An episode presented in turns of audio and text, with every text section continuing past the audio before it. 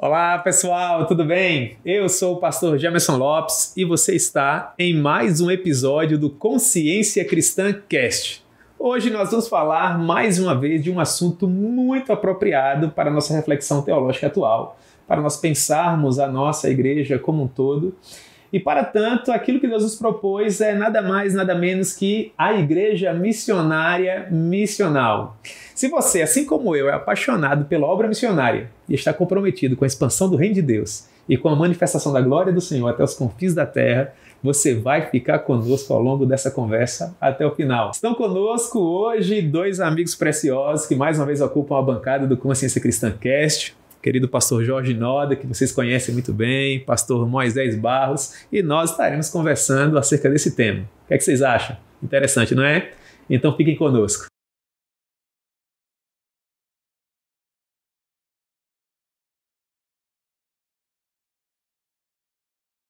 Então, Igreja Missionária Missional. Nós vamos iniciar, de fato, do princípio, procurar diferenciar o que essas palavras significam para nós, enquanto igreja genuinamente cristã, evangélica, conservadora. Pastor Jorge Noda, prazer tê-lo, senhor, tê-lo, estar com o senhor mais uma vez aqui, tê-lo conosco.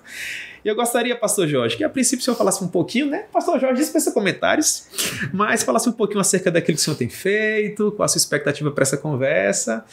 E depois, pastor, falar um pouquinho a respeito da diferenciação entre missionária e missional. A diferença, um corrobora o outro. O que é que o senhor nos diz? Então, pastor eu achei muito interessante né, a gente poder trabalhar esse assunto. Né? Pastor Sim. Moisés, eh, esperamos né, que essa, essa conversa ela seja muito produtiva, né, muito significativa para nós. Né? E uh, eu tenho atuado né, na área de educação teológica já uh, há alguns anos e, e esse assunto para nós é muito importante porque uh, eu creio que muitas pessoas concordariam que hoje em dia tem havido um arrefecimento em termos da visão missionária, do compromisso da igreja em alcançar os perdidos e se comprometer em ir para as nações eh, pregando o evangelho. E ao mesmo tempo nós também vemos muitas vezes hoje essa linguagem do que é uma igreja é, missional. Né? Eu vim estudando sobre essa questão e eu creio que é, é muito importante a gente compreender a terminologia e a partir daí analisar como nós, é, como cristãos, como pastores de igreja, líderes, como é, membros do corpo de Cristo, é, poderiam analisar esta, esta questão né, do que significa ser uma igreja missionária e uma igreja missional. Né? A igreja missionária tem sido entendida até na expressão é, é uma expressão latina né, chamada de uh, missio ecclesiae. A, a, missão da igreja é a missão de ir por todo mundo e pregar o evangelho a toda criatura, fazer discípulos de todas as nações. E esse é o compromisso radical da igreja. Eh, os estudiosos, de forma geral, são unânimes em dizer assim: essa é a nossa tarefa. Agora, ao mesmo tempo, eh, muitas pessoas começaram a, a, a diagnosticar um problema no contexto das igrejas locais, porque muitas pessoas que entendiam que a igreja tem essa missão, mas na, na verdade não estava havendo engajamento em relação a isso. Inclusive, é uma pesquisa é, que mostra que é, uma base 95, 97% dos crentes nas igrejas locais não compartilham intencionalmente o evangelho com as pessoas que não têm ainda. 95 a 97%. Então, isso, esse é um número assim, é, muito alto. Né? E eu tenho Aí eu tenho, por aí tenho perguntado para talvez até dizer, não, essa pesquisa não corresponde à realidade. Mas o fato é que depois de ter ministrado diversas vezes diversas igrejas sobre evangelismo e tudo mais, muitos líderes têm confirmado isso, que é que não é comum nas igrejas nós temos pessoas que veem a tarefa evangelística é, como uma parte significativa essencial da vida do cristão. E que, no geral, o que é feito são eventos evangelísticos, encontros e coisas assim, mas o evangelismo não é um estilo de vida, não é uma forma de viver. Isso é, no dia a dia, a tendência é a secularização. Isso é, a pessoa está trabalhando, está estudando. Isso me faz lembrar né, de uma jovem que disse que ela passou quatro anos na universidade e ninguém sabia que ela era crente. Meu Deus. E eu pensava assim, bom, eu entendo que o ambiente universitário é muito hostil à fé cristã. E é muito difícil, porque professores, colegas vão é, constranger, expor pessoas que defendem uma fé, uma fé cristã. E a questão missional é a ideia de que a igreja, é, é, a igreja ela deve respirar a sua responsabilidade missionária em todas as dimensões da vida. é, não somente no sentido de uma ação evangelística, de um evento evangelístico, mas ela existe como testemunha é, é, do Evangelho de Cristo, como ela vive, onde ela está, onde ela atua. Agora, pastor Jamerson, uma coisa importante é fazer uma distinção, porque esse termo missional, ele surgiu no contexto de uma teologia mais liberal. E a ideia ela foi muito moldada já pela influência do evangelho social, a ideia de que a igreja é, ela tem uma missão é, de cooperar com a missão de Deus na transformação da sociedade. Em parte, eu creio que nós podemos concordar com isso. Só que algumas pessoas foram para uma, uma direção do evangelho social, a ideia de que ah, então você não vai enfatizar tanto a regeneração espiritual, a experiência pessoal.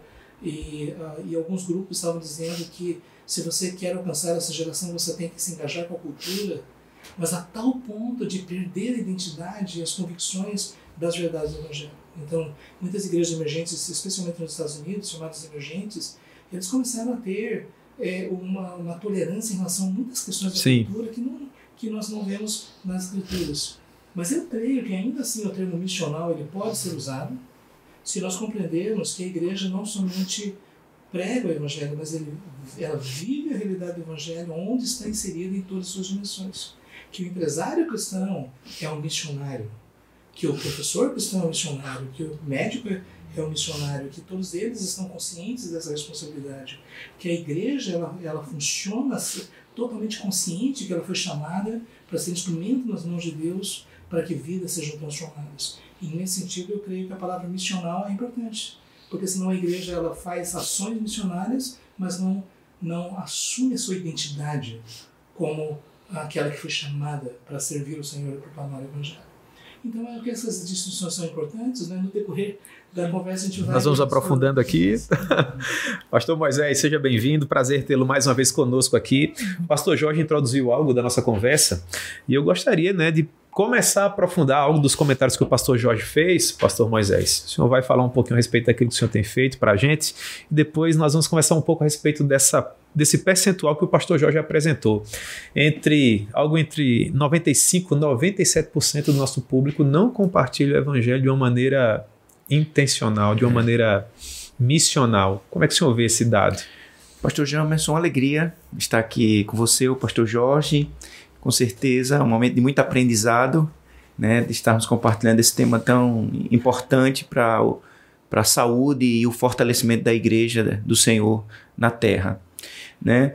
É, eu penso, pastor Jorge, que esse, esse índice tão assustador né, de, de cristãos não engajados na, na, de forma pessoal na evangelização, é, é um dos elementos que contribui para isso é, é, a questão de que, que a igreja, de certa forma, ela tem perdido o conceito bíblico da natureza da própria igreja, né? da natureza do culto, no sentido de que às vezes as pessoas estão indo para locais de culto não necessariamente para serem edificadas com o evangelho, né? exortadas com a palavra de Deus, é, às vezes os locais de culto têm se tornado ambientes é, é, meramente de oferecer uma espécie de produto religioso e que as pessoas chegam ali não como discípulos missionários, mas como clientes né, que desejam apenas aquele produto consumir. O púlpito é o balcão. É,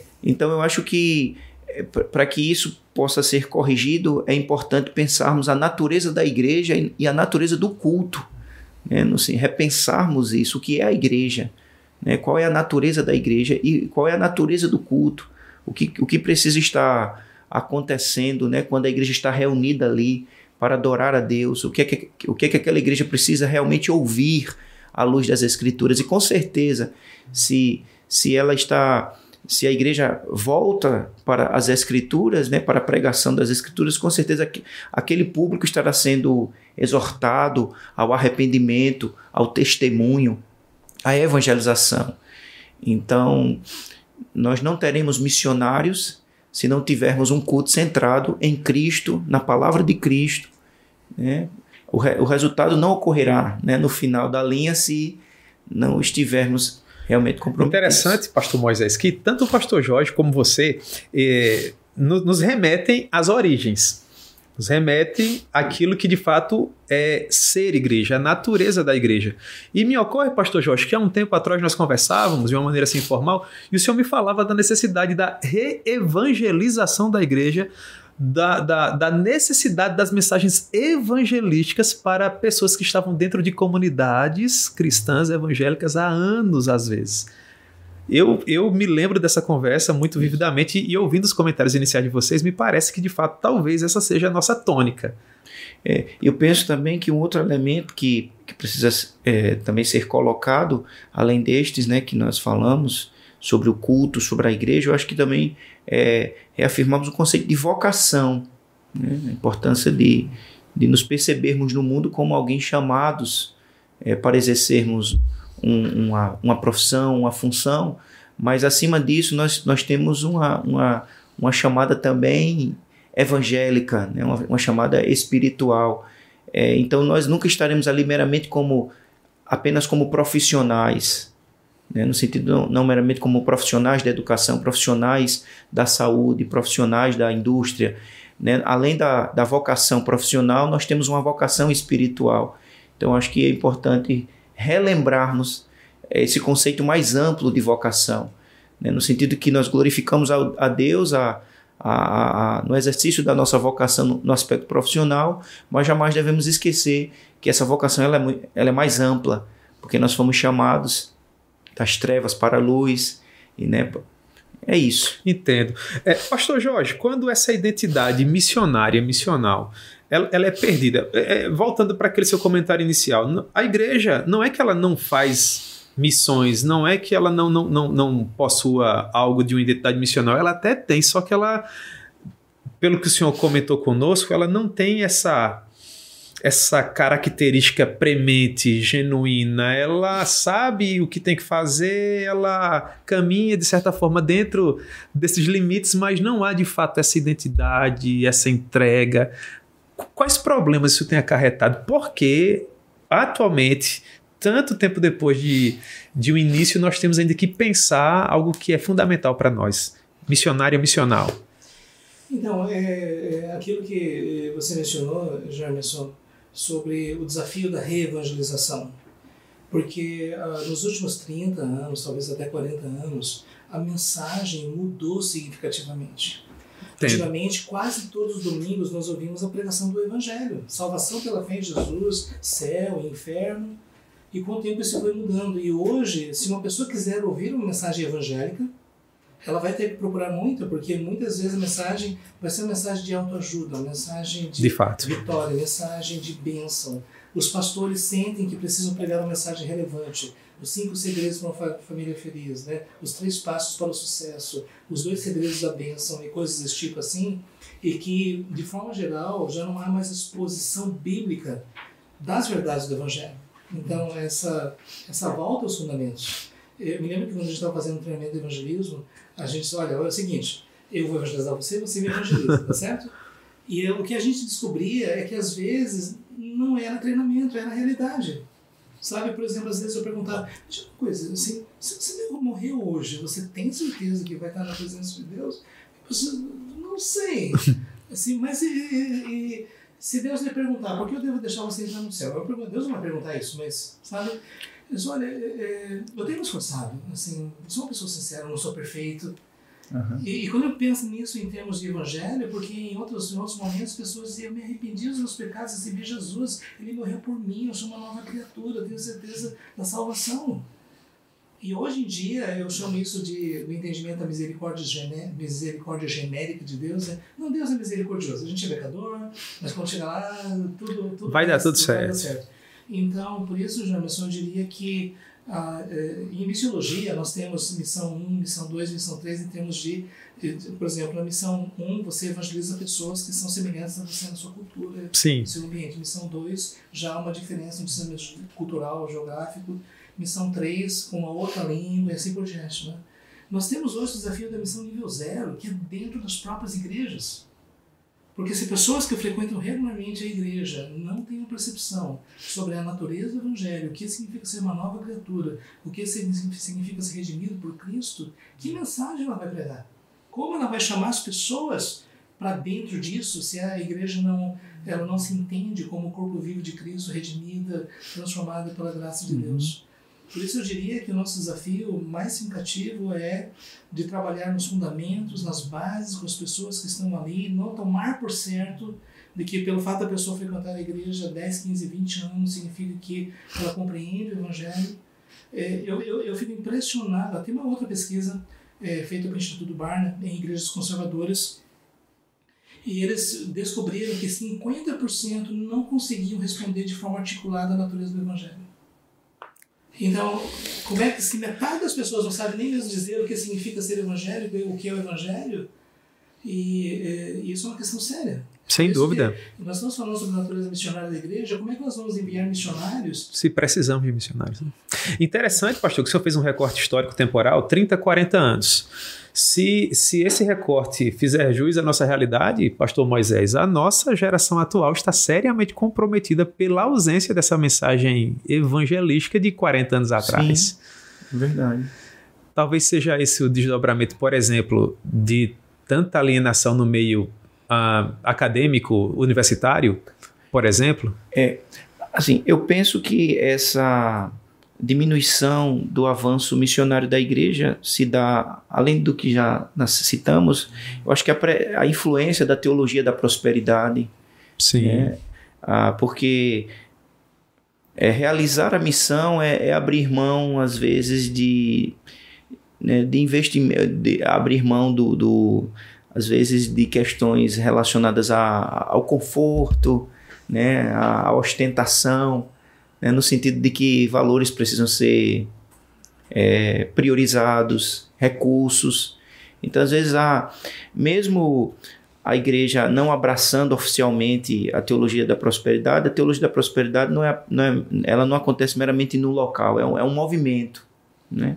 Então ela acaba influenciando na medida que nós fazemos escolhas né, que apontam mais para né, é, é, questões relacionadas com estrutura, né, com questões de é, que, que não está primordialmente engajado, né, tanto a pessoa como os recursos né, e etc. Eu acho que é, isso acaba afetando o cumprimento dessa missão necessária. Eu acho que tudo também nasce da teologia, né? No sentido da, do, da, da fundamentação teológica, é, ela acaba def, definindo os desdobramentos, como tenho dito, né? Tanto em relação à natureza do culto, à natureza da igreja, a natureza da vocação e a influência do secularismo, do materialismo. Sem dúvida. Né? Inclusive, o David Harvey, ele escreve aquele livro tão conhecido aqui no Brasil chamado Quando Pecadores Dizem Sim. E, e, e uma das premissas básicas dele naquele livro é de que a, a teologia define a espécie de marido ou, ou, ou de esposa, por exemplo, que, que a pessoa será. E, e, eu li aquele livro e me ocorria que, na verdade, a teologia ela diz que espécie de funcionário você será, que espécie de supervisor você será na empresa uhum. que você uhum. trabalha, que espécie de motorista você será. Não é? A ideia que você tem de Deus diz muito a respeito do seu comportamento. Inclusive, João, eu estava conversando com, uh, uh, com um pessoal que tem um ministério voltado para essa questão de empreendedorismo com missão. E, e uma das coisas que eles estavam falando é isso, né, que hoje em dia, por exemplo, muitos empreendedores cristãos não associam a sua empresa à missão. Então, esse aqui é o meu trabalho secular e eu dou oferta para a igreja. Eu entendo. Então, é, mas ver o meu ambiente de trabalho como um lugar de testemunho cristão e que ah, eu vou trabalhar e produzir para a glória de Deus e dar o testemunho do poder transformador do Evangelho eh, no contexto onde, onde Deus me colocou, isso é mais difícil. E é o que acontece? Infelizmente, hoje em dia, muitos empresários cristãos acabam não refletindo o caráter do reino de Deus, em termos de integridade, verdade, justiça, compaixão. E às vezes os seus negócios são totalmente secularizados. Hum. Eu me lembro que uma vez eu estava conversando com um grande empresário e ele estava dizendo assim: Pastor, se a gente não entrar no esquema, a gente não cresce. Ele Meu defendendo é. claramente que você tem que estar envolvido em esquemas de corrupção para poder crescer. Quer dizer, ah, eu estava conversando com uma, uma pessoa da área da contabilidade ela me disse que às vezes as pessoas descrentes são mais íntegras e corretas do que empresários ditos cristãos. Então volta aquela mesma questão. Né? São discípulos de Cristo, convertidos, ou que nós estamos vendo um tipo de nominalismo, nominalismo cristão, né? e as pessoas frequentam as igrejas, mas não veem nenhum impacto. Porque a ideia missional, no sentido mais, diria, mais bíblico, né? não no sentido liberal da palavra, a ideia é a seguinte, que missão é um estilo de vida. Sim. Eu estou consciente de que eu estou aqui e que eu conheço o Evangelho e que Deus quer me usar como instrumento para que esse Evangelho seja conhecido, seja proclamado. E que nas minhas relações com, com os meus eh, os meus funcionários e os meus fornecedores e tudo mais, eu vou manter um testemunho cristão. E que as pessoas vão ter condições de visualizar, por exemplo, que eu pratico preços justos, que eu uhum. não sou opressor em relação é. aos meus funcionários, e assim por diante. Então, e... Por isso que a ideia missional, como estilo de vida, você pode imaginar, por exemplo, é, infelizmente, né, os pastores sabemos disso, existem mulheres que têm secretários ou empregados, é melhor secretária, né? e que constrangem, oprimem, envergonham a, a, a funcionária quebra uma coisa e agride Isso. E, e, tudo mais. E cristãos. Atende o telefone, fala que eu não estou em casa. Por outro lado, me faz lembrar também é. né, de, uma, de uma certa empresa, um restaurante, que tinha uma senhora lá que ela passava o dia cantando hinos. Mas no final do dia ela pegava peças de alimento e levava para casa. Meu Deus. E, e, ela não via nenhuma, é. nenhuma incompatibilidade em relação ao fato de é. louvando a Deus e ao mesmo tempo roubando mercadoria da, da empresa. E aquele entendimento, né? Eu não vou enricar meu patrão, meu, meu patrão, ele já tem dinheiro demais, por que, que não posso, é, né? Sim. Então... Interessante, pastor Jorge, que o senhor fazia esse comentário e, e, e, ainda dentro daquela perspectiva que eu conversava há pouco com o pastor Moisés sobre o que nós temos visto dentro das nossas universidades. O senhor mencionava, por exemplo, os empresários que falam assim, não, se eu me comportar como um, um cristão evangélico no meio em que eu estou inserido, a minha empresa não vai prosperar, entre aspas. O senhor já explicou. Me parece que os nossos jovens, eles entram na universidade que é tão profundamente influenciada por filosofias que vão abertamente de encontro à nossa fé evangélica, que em, em, dado momento, quem sabe, eles pensem assim: não, se eu me comportar como cristão aqui, eu não vou progredir, eu não vou ter acesso a uma pós-graduação, mestrado, doutorado, porque a filosofia aqui é essa, por exemplo, marxista, só para citar como exemplo, e se eu demonstrar minha fé publicamente aqui, eu vou ficar pelo caminho. Então, Será que isso tem afetado os nossos jovens ao ponto daquela estatística que o senhor mencionava outrora, antes de nós iniciarmos o nosso bate-papo aqui, ser algo assim tão forte, um número tão alarmante de jovens entrando no meio acadêmico, universitário e ficando pelo caminho com respeito à fé ali? Uma vez eu estava conversando com um pessoal, é, é, um, um pesquisador, ele disse: como cristão na igreja, eu creio em verdade absoluta. Como professor, eu sou pós-moderno. É. Então você percebe assim, é, é a dicotomia. Isso não é? E, e, e, é por isso que a gente vê o seguinte, é que pela falta do preparo intelectual dos nossos jovens, eles são expostos ao mundo acadêmico sem nunca terem compreendido, infelizmente a educação brasileira é extremamente falha.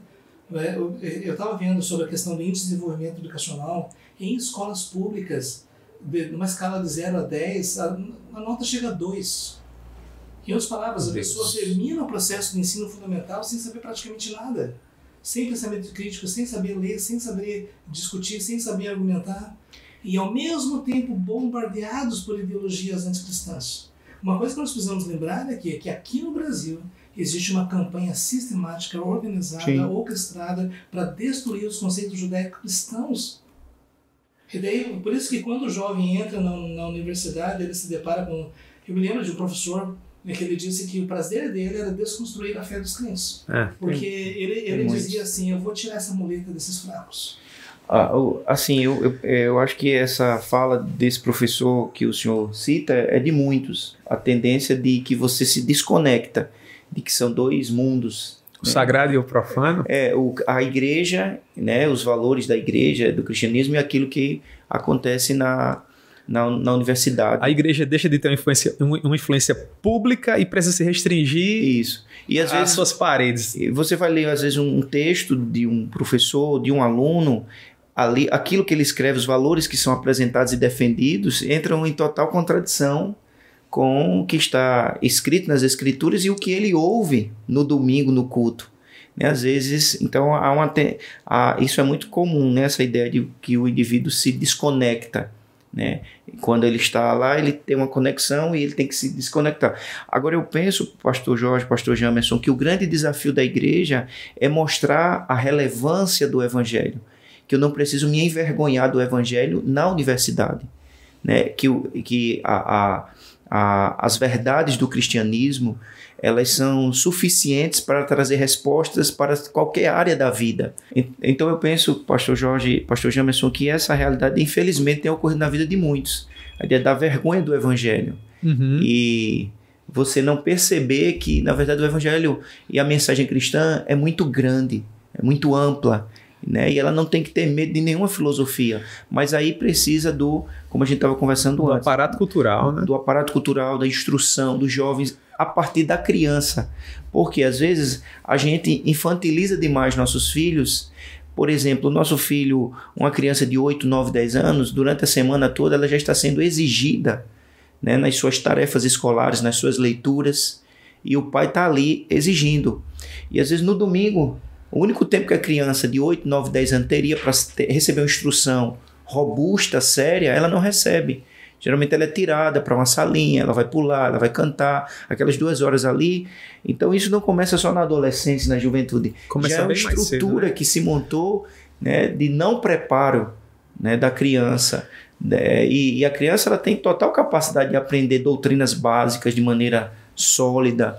Né? Claro que com a linguagem adaptada, porque a criança já está aprendendo aos 8, 9 anos inglês, espanhol, né, princípios da biologia, e porque ela não poderia estar aprendendo verdades de maneira mais contundente, né? Contundente. Interessante que uh, sempre que eu tenho a oportunidade de falar para jovens, quando, quando uh, às vezes a ocasião me permite, eu, eu faço questão de, de, de deixar claro para os nossos jovens que é perfeitamente possível ser genuinamente cristão e inteligente. Eu, eu digo assim para eles, que eu levanto alta a bandeira de que é sim possível ser inteligente e cristão.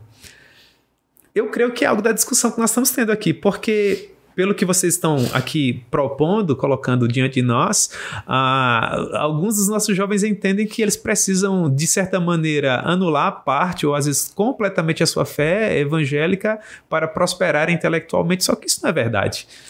Deixa, eu dizer uma coisa. É, hoje em dia, é, nós temos muito mais ideologia do que filosofia. Porque se por filosofia é a busca sincera, honesta pela verdade, analisando todas as questões, isso é uma coisa interessante. Uhum. Mas o que nós vemos hoje em dia, antigamente é dizer, olha, você pode pensar assim ou não, você vai ter que pensar desse é. nosso jeito. O David Coises, ele, ele trata sobre isso. Se você não pensar assim, então você está é, equivocado. É, e aí é interessante que o Moisés está falando, né, você uh, também, Jamerson, nós não precisamos ficar nem um pouco intimidados, seja na área da pesquisa científica, da área filosófica, da área sociológica, da área antropológica, nem um pouco é, intimidados. É, Por quê? Porque as respostas que estão sendo dadas em todas essas áreas, elas, em muitos aspectos, são muito frágeis. Só um exemplo. É, na área da pesquisa científica, nós temos três áreas que é, são um desafio, por quê? Quanto mais conhecemos, menos sabemos. Em primeiro lugar, a questão da cosmologia, como surgiu o universo. A teoria do Big Bang é uma teoria relativamente aceita, mas existem muitas questões. Além disso, como você explica que do nada surge tudo? Sim. Sabe você contar. Sabe assim, por exemplo, era uma vez quando não havia nada e havia uma concentração de energia infinita no universo que explodiu. E as partículas se expandiram e elas foram, através de bilhões de anos, se organizando na forma de nuvens, estrelas e tudo mais, e planetas. E nenhum desses planetas era uma vez surgiu a vida, não é? Mas uma vida simples, né? Mas uma vida simples, uma, um só ser vivo com seu DNA, são bilhões de combinações que não poderiam acontecer sem que houvesse uma inteligência projetando isso, porque DNA é linguagem, DNA é inteligência. E depois era uma vez um, um macaco, não é? que aliás um, do tronco dos símios, que começou a pensar um pouquinho mais, não é? E ele se entendeu como gente, não é? E o fato é que até hoje os cientistas o que é consciência humana, que nós não encontramos em, em, em ninguém mais. Nós somos só sinapses? Nós somos só reações químicas? Ou existe algo mais? O que eu estou dizendo em relação a isso é que as respostas que pareciam ser muito sensatas, muito científicas, hoje em dia é um desafio, porque quando a gente sabe mais sobre o que é o universo, a gente sabe mais o que é a vida, o que, mais o que é o ser humano, mais misterioso fica. É. Então, por isso eu creio que nós cristãos devemos amar a ciência, a verdadeira ciência. Mas infelizmente o que a gente vê hoje em dia é que a pesquisa científica está profundamente contaminada por interesses ideológicos, por interesses econômicos e muitas outras coisas. Só mencionando isso, nós pensamos em, pensar em todas as outras áreas do conhecimento. Mas aí, pastor João, pastor Moisés, uma coisa que eu fico pensando é o seguinte. Então eu creio sim que para a glória de Deus nós devemos amar a Deus com, todo, com todas as nossas forças, com, todas as nossas, com todo o nosso entendimento e amar o próximo como a nós mesmos. Isso na prática significa dedicar a, dedicar a nossa vida, nosso entendimento, nossos talentos e habilidades para glorificar a Deus. Você percebe que algo desse tipo só é possível se o compromisso é aceito por cada um dos cristãos. Por exemplo, nós não temos escolas de pais, mas eu creio que nós precisávamos ter a Universidade dos Pais para eles entenderem conceitos filosóficos, ideológicos e tudo mais, porque eles estão lidando com seus filhos. Infelizmente, eu sou professor de seminário teológico há muitos anos, mas essa é uma deficiência significativa nos seminários teológicos. Análise da cultura, análise. Sem dúvida. E, e, e muitos pastores, então, eh, vão para o domingo pregar uma mensagem de autoajuda, de ânimo e tudo mais, uhum. mas que não preparam as pessoas para pensar e efetivamente. E aí cria uma geração de pessoas extremamente vulneráveis. Porque alguém fala alguma coisa, é o doutor da Sorbonne, pronto, ele deve estar certo. Não é? E o fato é que doutores discordam também. Sim. Essa é uma das questões que eu fico vendo assim, e eu vejo muitas vezes o meio evangélico, mas ele é doutor. Gente, muitos doutores. Ah, e, e, é por isso que eu creio, sabe, que isso que nós estamos falando é a igreja, para cumprir a sua missão, ela precisa, primeiro, reafirmar as verdades básicas, fundamentais do Evangelho, e ao mesmo tempo comunicar essas verdades para a cultura onde nós estamos. E através de um testemunho consistente, de um estilo de vida que reflete a realidade dessas convicções. É um desafio. Mas se nós não passamos por isso, outras ideologias mais vão tomar espaço. O senhor falava e, e, e eu pensava da seguinte maneira: nós iniciávamos dentro dessa nossa progressão histórica e para nos referirmos a respeito da, da, da, ambição que tínhamos de expandir esse reino de Deus, nós falávamos a respeito da igreja missionária. A igreja precisa ser missionária. E com o passar dos anos, essa palavra missionária ela perdeu força e nós precisamos dizer que a igreja missionária precisa ser missional. E atualmente nós estamos aqui nessa conversa já percebendo que a própria palavra missional agora precisa ainda de desdobramento, de explicação. Não basta dizer a minha igreja é missionária, a minha igreja é uma igreja missional. Eu tenho que dizer a minha igreja é missionária e o contexto é esse. A minha igreja é missional e o que eu entendo por ser missional é isso. Você vê isso, pastor Moisés. Que geração é essa que nós estamos inseridos em que a gente tem que explicar algo que outrora era fundamental e que hoje, se não houver explicação, as pessoas vão entender de uma maneira equivocada? É, é, aquilo que eu tenho é, falado, né? A, essa ausência de instrução né, bíblica é, no, na, da, desde a infância, né, no, nos os, os, valores do reino de Deus, é, eu acho que esse elemento é muito importante, né? a educação, a instrução bíblica, a, a, a apresentação dos valores do reino de Deus, da cosmovisão cristã, né? de que há uma, é possível sermos relevantes culturalmente, é possível apresentarmos uma apologética da nossa fé, mas ao mesmo tempo é importante inserirmos nessa conversa a dependência do Espírito Santo, né? É, porque a, o homem, nós estamos no mundo caído, né, de, de, de resistências terríveis, né, de oposições, de, de ideologias. Então é, é importante a consciência da vocação, a importância, a instrução necessária, mas é, é importante a, a pregação fiel né, para o crescimento desse fervor é, missionário, missional, mas nós não podemos esquecer do, do, da importância e do papel da, do Espírito Santo, né, movendo a igreja, levantando, porque em períodos de avivamento a igreja sempre foi ousada na missão, na relevância, é, nas universidades, nos espaços públicos. É só pensarmos na história dos avivamentos, é, Deus levantando políticos que, que promoveram importantes modificações na área de, né, da abolição dos escravos, em direitos trabalhistas, né, livrando o país né, de mergulhar é, em revoluções sangrentas, como a própria Inglaterra no período de Wesley, George Whitfield, enquanto a França né, estava ali vivenciando uma situação né, de, sanguinária, e, mas havia é, na, na, Inglaterra modificações significativas e os historiadores afirmam que isso é fruto da, do avivamento wesleyano, né, George Whitfield. Né, então a gente percebe que quando Deus resolve animar a sua igreja, levantar o seu povo, a, a políticos né, que são crentes, né, e que não só são políticos, mas são crentes realmente, estão dispostos a promover valores do reino de Deus, a justiça, a igualdade, tornar um país melhor, né, sabendo que nunca iremos né, estabelecer um céu na terra, universidades, né, enfim. Pastor Jorge, é, o senhor estava. É, é interessante, né, falando sobre isso. Eu estive agora recentemente ministrando um curso sobre Efésios. Hum. E uma coisa que eu estou dizendo, as pessoas gostam muito de Efésios por causa da densidade teológica. Mas Efésios de ponta a ponta é profundamente espiritual essa ênfase que o pastor Moisés está dando. Não é? Que desde o início a lição da igreja precisa ser no poder do Espírito Santo. Jesus fique em Jerusalém até que vocês sejam revestidos de poder.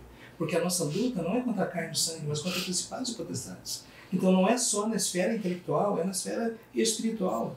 E começa pela conversão, o novo nascimento Sim. das pessoas. E depois o seu crescimento espiritual. A carta de Paulo aos Efésios diz: somos abençoados com toda sorte de bênçãos espirituais das regiões celestiais. Deus nos escolheu, nos redimiu, nos selou. Né? Então, em Cristo nós somos redimidos, no Espírito nós somos selados, e nós precisamos de percepção espiritual dessas é. verdades e ao mesmo tempo nos certificarmos que já passamos da morte para a vida e a igreja que existe é a habitação do Espírito, onde o Espírito atua poderosamente. Amém. E isso acontece através da consciência da vocação, né, daqueles que foram chamados por Deus para conduzir a igreja e ao mesmo tempo de uma experiência espiritual poderosa. Efésios capítulo 3, quando Paulo diz para que sejais tomados de toda Todo. a plenitude de Deus, é. Lloyd Jones diz que é essa experiência mais profunda que um cristão pode ter desse lado da eternidade. Então é por isso que às vezes, né, se, se nós temos essa experiência, nós vamos compartilhar essa experiência. Sem dúvida. Não podemos deixar de falar daquilo que temos visto e ouvido. E além disso, a vida do corpo, sabe, a unidade no espírito, dons espirituais, a santificação, a família. Sim. Então, por isso é isso que o pastor Moisés está destacando, extremamente importante. Perfeito. Porque senão a gente pode achar que essa nossa luta é uma coisa puramente de ideias, não é? Verdade. E ah, interessante essa premissa, tão, tão, tão forte e, e, e tão plausível, tão óbvio, inclusive, de que um cristão um cristão genuíno, cheio do, do, do, poder do Espírito Santo, é um missionário em potencial. Hum, Ele sim. precisa ah, dar provas a quem quer que seja qual a razão da esperança que há nele. Essa é a dimensão, não é, pastores? Isso, Pois bem, nesse sentido, ah, trazendo para essa discussão que nós tínhamos a respeito, por exemplo, de como devemos trabalhar ah, os nossos adolescentes e jovens, a maneira como nós precisamos pregar o evangelho genuíno, voltar às origens, essa ideia de que culto de adolescente, entendeu? Menos iluminação, mais, mais canhões de luz, culto dos jovens, um, uma palavra menos elaborada, vamos com mais dinâmicas, mais canções.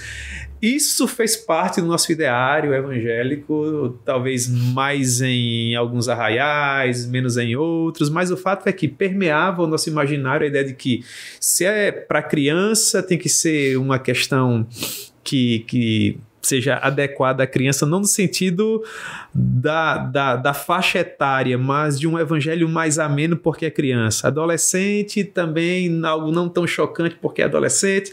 Jovem para não constrangê-los e dessa maneira que eles possam voltar para o próximo culto e talvez esse evangelho mais ameno, esse evangelho menos chocante, esteja contribuindo também para esses desdobramentos. E eu lembro, inclusive, de uma das mensagens do pastor Paul Walsh, onde ele dizia que quando em um culto de adolescentes, quando em um culto de jovens, nós não nos preocupamos em pregar todo o conselho de Deus, com a premissa de que eles vão ficar chocados ali, nós estamos usando a mesma desculpa da igreja papista que não colocava a Bíblia nas mãos do povo com a subterfúgio que eles não compreenderiam. Vocês conseguem ver a ideia? Uhum. Enfim, pastor Jorge. É, é, eu gostaria de citar um exemplo da, da missão Novas Tribos. A missão Novas Tribos, na primeira fase, é, eles consideraram que estava tendo um sucesso muito significativo em termos da conversão dos povos indígenas em diversos lugares. Porque eles, eles passaram por todo o processo de chegar no confessionário, conhecer a língua é, e depois começar a, ensin a ensinar as pessoas a, a, grafia da língua, traduzir pequenos textos, todo esse processo até o fato de apresentar o evangelho e convidá-los a receber Jesus. E, e muitos indígenas eles estavam recebendo o evangelho. Só que, quando chegava a época das festas, tradições e tudo mais, os índios iam para a floresta. Então isso mostra que não, não, não tinha acontecido uma mudança substancial nos valores mais significativos daquelas pessoas. Na E- camada mais interior. Exatamente. Campina Aí- Grande, né? No São e- então, é, então é, a- o pessoal da Missão Novas Tribos descobriu que o Evangelho ele precisa chegar lá no cerne. Porque senão, é, aquilo que nós consideramos sucesso evangelístico é basicamente uma maquiagem cultural. Mas no Isso. coração as pessoas ainda continuam com esses valores. E é por isso que eles decidiram que eles precisariam evangelizar a partir da cosmovisão, criação, ser humano, Camada mais central, né?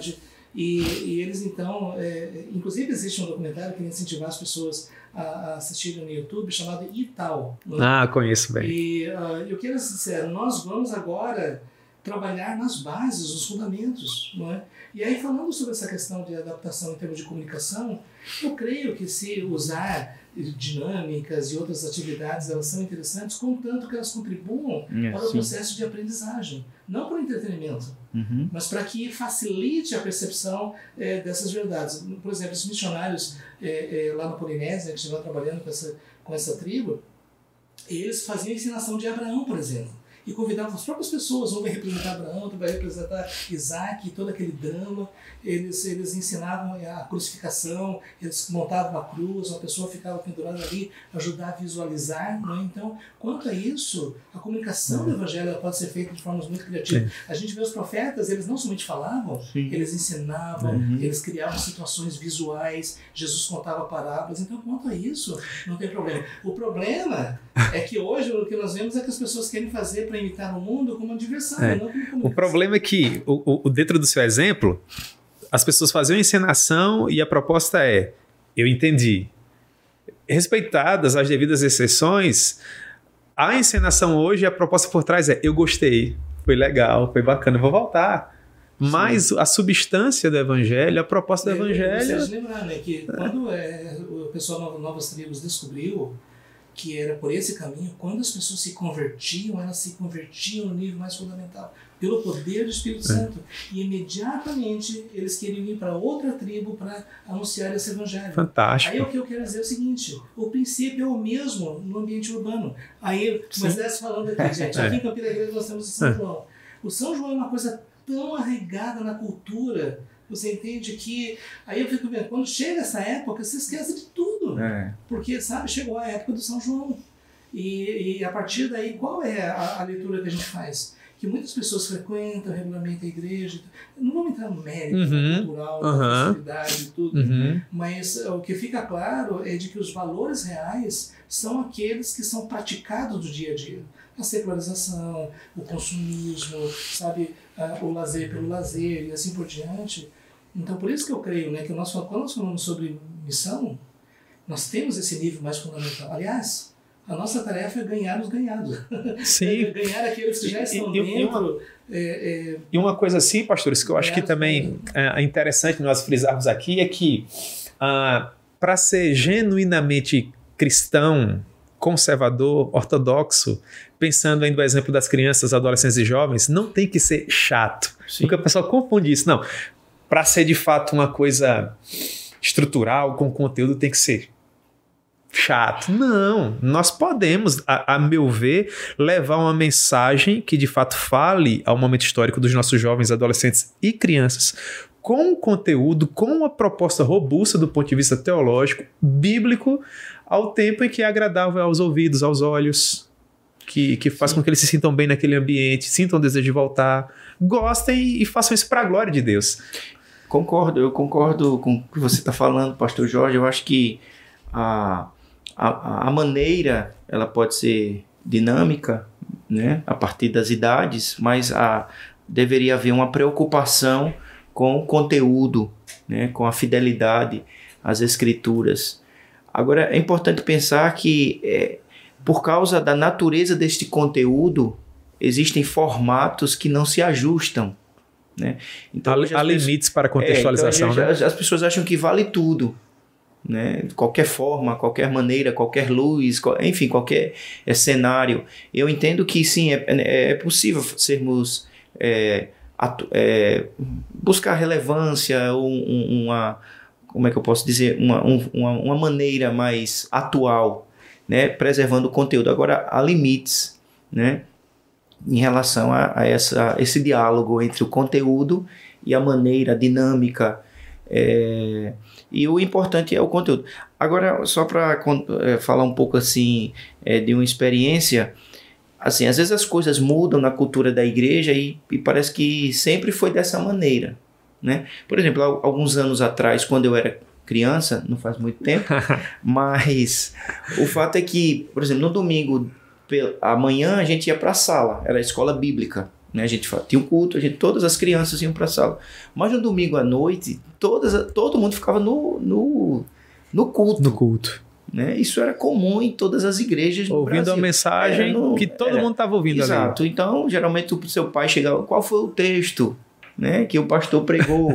né? Então, ele incitava ali a criança a refletir. E, e, e queira ou não, a criança mesmo ali aparentemente passiva, ela estava é, é, absorvendo todo aquele ensino, não apenas no que estava sendo dito, mas na postura né, dos adultos em relação à absorção daquilo, aleluia. Né, a igreja era uma igreja fervorosa, né, o glória a Deus, o sim. Né? Então, a criança, ela, como uma esponja, ela ia ali. Absorvendo. É, aí o que, que acontece hoje? Eu penso que a gente está su, subestimando a capacidade de, de, de ensino, de ensino. Então a gente fica adiando muito isso. A criança, até o ponto a, de começar a nos preocupar. A criança hoje em dia ela consegue desmontar e montar novamente um aparelho celular, mas não consegue compreender mas hoje, se o você, que é ensinado do público. Exato. Aí você perguntar a uma criança às vezes de 8, 9 anos, você saberia citar a oração que o Senhor ensinou? Né? Ela teria dificuldade. Uma criança de 10 anos. Você saberia recitar os 10 mandamentos? Né? É, é interessante, mas você falando sobre a questão do culto, porque é, o culto que nós temos hoje é diferente daquilo que nós tínhamos na igreja primitiva. Porque o culto, quando ele havia, no geral, ele acontecia em ambientes pequenos, com um grupo menor de pessoas, e elas estavam olhando umas para os outros, sabe? É, habite ricamente em vós a palavra de Cristo, instruí-vos e aconselhai-vos mutuamente em toda a sabedoria, entoando, louvando a Deus com cânticos espirituais. Então, o que nós observamos é que hoje nós montamos um formato onde a gente coloca todo mundo de uma forma estruturada e uma pessoa falando lá na frente e a gente pede que as crianças elas participem disso. Mas, no geral, o que acontecia era todo mundo na casa, um sentado Sim. no chão e outros na, perto da janela, e havia essa interação. Da, do neto ao vovô, eles estavam juntos compartilhando a palavra de Deus, louvando o Senhor, num contexto mais familiar. E é por isso que eu fico vendo assim que às vezes até o formato que nós temos é, acaba sendo um obstáculo para a verdadeira aprendizagem. Porque sabe, quando o vovô vai contar a história né, do, do dia lá que ele, que ele teve um acidente e as crianças estão lá ouvindo, isso é compartilhado como, como família. Mas nos formatos que nós temos hoje, isso não é possível. Né? Sim. Então, por isso, eu creio sim que é muito importante de lembrar que na igreja primitiva, a adoração era uma coisa comunitária, era participativa, eram, eram pessoas olhando no olho um do outro. E hoje a gente vê pessoas dizendo assim: este é o culto que agrada a Deus. É, então, desculpa. Pode... Então, e, e, e para mim, é, eu creio sim que as crianças devem participar ativamente, não é? Mas nessa dinâmica é, de família, não é? E, e, a outra questão que eu mencionava é isso, é quando a gente tira realmente ela do contexto e coloca numa salinha, às vezes eu espero que não seja para não atrapalhar, uh, mas que uh, às vezes, exatamente porque o ambiente que a gente está criando, que esse ambiente mais artificial que eu tenho falado, não é propício. Agora, é, um, quando uma família toda está reunida e tudo mais, a criança vai estar lá, vai estar sentada no colo, o papai está fazendo cafuné, né? e ali eles vão ter esse contexto de, de aprendizagem. Eu penso que, o senhor falando isso, eu lembrei do, da ênfase puritana né, como os puritanos enfatizavam muito o culto público, né, a necessidade de, de ouvir a exposição né, do ministro da palavra, mas havia uma ênfase muito significativa no culto doméstico. Né? Sim. Então foram escritos dezenas, né, talvez centenas de livros onde eles incentivavam a, o pai né, a, como um instrutor do filho. Então, eu acho que se houvesse esse equilíbrio né, entre a ênfase ao culto como um lugar né, de uma instrução mais, vamos dizer assim, formal, né, a partir de é, comunitária. É, isso, mas isso realmente é uma manifestação histórica, né? Como a igreja nasceu mesmo, ela nasceu nesse contexto dos, dos pequenos grupos realmente, né? E, e, e, aí a outra questão é o papel da instrução. Né? Eu gosto demais da tradição puritana, mas em alguns aspectos eu tenho receio de que houve uma clericalização, o papel do pastor e menos a aprendizagem é, comunitária. Né? E exatamente porque era dito que somente o pastor ordenado podia pregar e ensinar. Sim. Né? E, e, por um lado isso privilegia a questão de que a pessoa tem que estar muito bem preparada, mas por outro lado, o meu entendimento acaba impedindo o desenvolvimento de pessoas que possam compartilhar a palavra de Deus, habite ricamente em voz a palavra de Cristo, instruí-los e aconselhar-os mutuamente em toda a sabedoria. É por isso que eu fico vendo assim de manifestações históricas, o que eu tenho dito é, gente, para mim o mais próximo a gente pode chegar é o século I.